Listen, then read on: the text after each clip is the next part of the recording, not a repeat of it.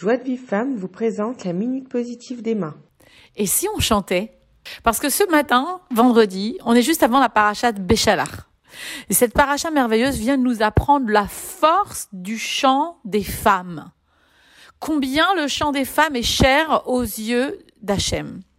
Parce que là, on va se retrouver maintenant dans cette paracha qui est magnifique. Bon, enfin, toutes les parachutes, mais celle-là en particulier.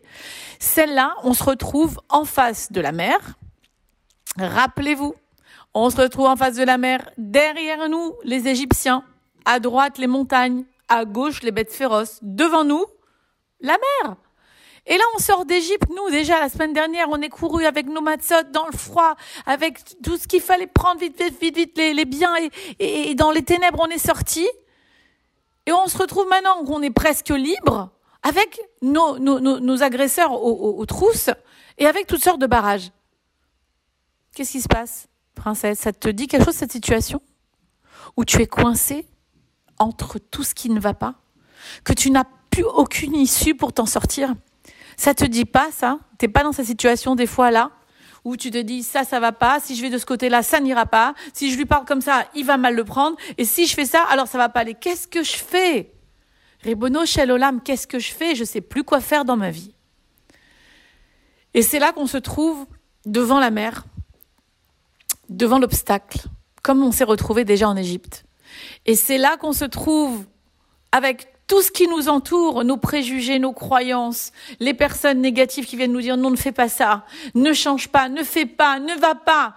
Et que vient nous apprendre la paracha? Rappelez-vous que la paracha n'est pas un livre d'histoire, la Torah, mais c'est un livre qui nous apprend à vivre. Narshon Ben Aminadav, ce jeune courageux bonhomme, s'est jeté dans la mer. Qu'est-ce qu'il a dit? Dis-moi, je vois aucune solution. Prier, Hachem, il a dit maintenant, c'est pas le moment de prier. C'est pas le moment de prier, les enfants. Moshe est allé le voir, il veut commencer à prier. Non, pas besoin de prier. On lève les yeux au ciel. C'était la seule et unique façon de pouvoir s'en sortir. Parce qu'il y avait que ça de libre, en fait. Regardez bien autour, c'était tout pris. La terre en dessous, il y avait les bêtes sauvages. De côté, les arbres, le vent, tout. Qu'est-ce qui restait de libre? C'était le ciel. Et là, à Kadosh Baruch quand on a levé les yeux au ciel, il s'est passé quelque chose que il a, c'est sûr que c'est son système à lui, mais l'action d'un homme a tout fait. Parce que Hacham Barach attend l'action des hommes pour pouvoir faire ce miracle d'ouvrir la mer en deux. Et tout, d'ailleurs, c'est pas toute la mer, c'est toutes les eaux ont été ouvertes en deux à ce moment-là.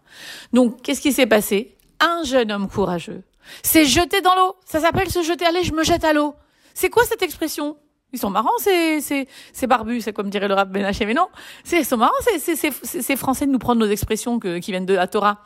Il s'est jeté dans l'eau. Narshon ben Aminadav s'est jeté dans l'eau, c'est-à-dire il a fait une action concrète qui exprimait sa confiance en Dieu absolu, que de toute façon il n'allait pas pour mourir, hein. il allait se jeter dans l'eau parce qu'il a dit bon, je sais pas quoi faire, ben je pose un pas, je fais quelque chose qui va aller vers ce que j'ai envie, c'est-à-dire traverser cette mer. Mais c'est un truc de fou, mais tu vas, tu vas te noyer, tu n'as pas pied, et puis à un moment donné, il arrivait, il n'arrivait même pas à respirer. Et c'est là qu'Akadosh Baruchou a pu ouvrir la mer en deux. Quand un homme a fait une action, alors toi aussi, dans tes metzarim, dans ta, dans, tes, dans ton Égypte à toi, dans, dans le manque de, de, liberté encore que tu as, dans, dans, le, manque de délivrance qu'il te manque encore, dans cette situation qui est bloquée dans ta vie. Là, fais un pas vers quelque chose qui te fait peur. Qu'est-ce qu'il a fait, lui? C'est quoi le courage? Pourquoi dis ce courageux bonhomme? Pourquoi Narshal Ben Aminadav, il est courageux? Parce qu'il a placé une action dans un moment de peur. Vous croyez qu'il n'avait pas peur? Ils avaient tous peur. C'est normal d'avoir peur. Mais il a dit non, si maintenant j'ai peur, je vais prendre cette peur et la donner à Hachem, c'est-à-dire en fait de, renverser complètement la vapeur. Vous savez qu'en hébreu, on a un système incroyable qui est le hipour, c'est-à-dire en fait le fait de des fois d'inverser certains mots qui sont dans la Torah, certains mots comme parad en hébreu qui veut dire la peur, ben nous avons la solution dans le mot qui est écrit à l'envers avec les mêmes lettres. En hébreu, parad qui veut dire peur. Quand vous le mettez à l'envers, ça fait daraf qui veut dire pousse, bouge-toi, agis. Et en fait, la solution de la peur qui nous pétrifie en général, qui nous laisse sur place, comme les Béné Israël étaient devant la mer et devant cette situation, comme toi tu peux être devant ta situation personnelle, l'action de poser, de, de, de, de, faire, pardon, de faire une action dans ce moment de peur s'appelle le courage. Alors demande à Kadosh Baruch de t'ouvrir, de te donner le courage de poser cette action que tu dois poser, que tu n'oses pas poser depuis des années, de dire, de parler à cette personne que tu n'oses pas parler depuis des années, de, de, je sais pas moi, de, de faire tes chouvas que tu n'as pas encore eu le courage de faire depuis des années, toutes sortes de choses. Comme Narshon Ben Aminadav. Et tu verras, tu commences à poser la petite action, lui, il quand même, bon, c'est jeté dans l'eau, faut, faut le faire quand même, c'est vrai. Il y en a, ils font une plus petite action encore parce que lui c'était un tzaddik, donc euh, les tzaddikim ils ont des, ils ont voilà, ils font des grandes choses. Nous moins, on est tout, petits, mais les petites actions qu'on peut faire est immense aux yeux d'Hachem. Ça veut dire si tu poses une action alors que tu as peur, ça veut dire que tu mets ta confiance en Hachem.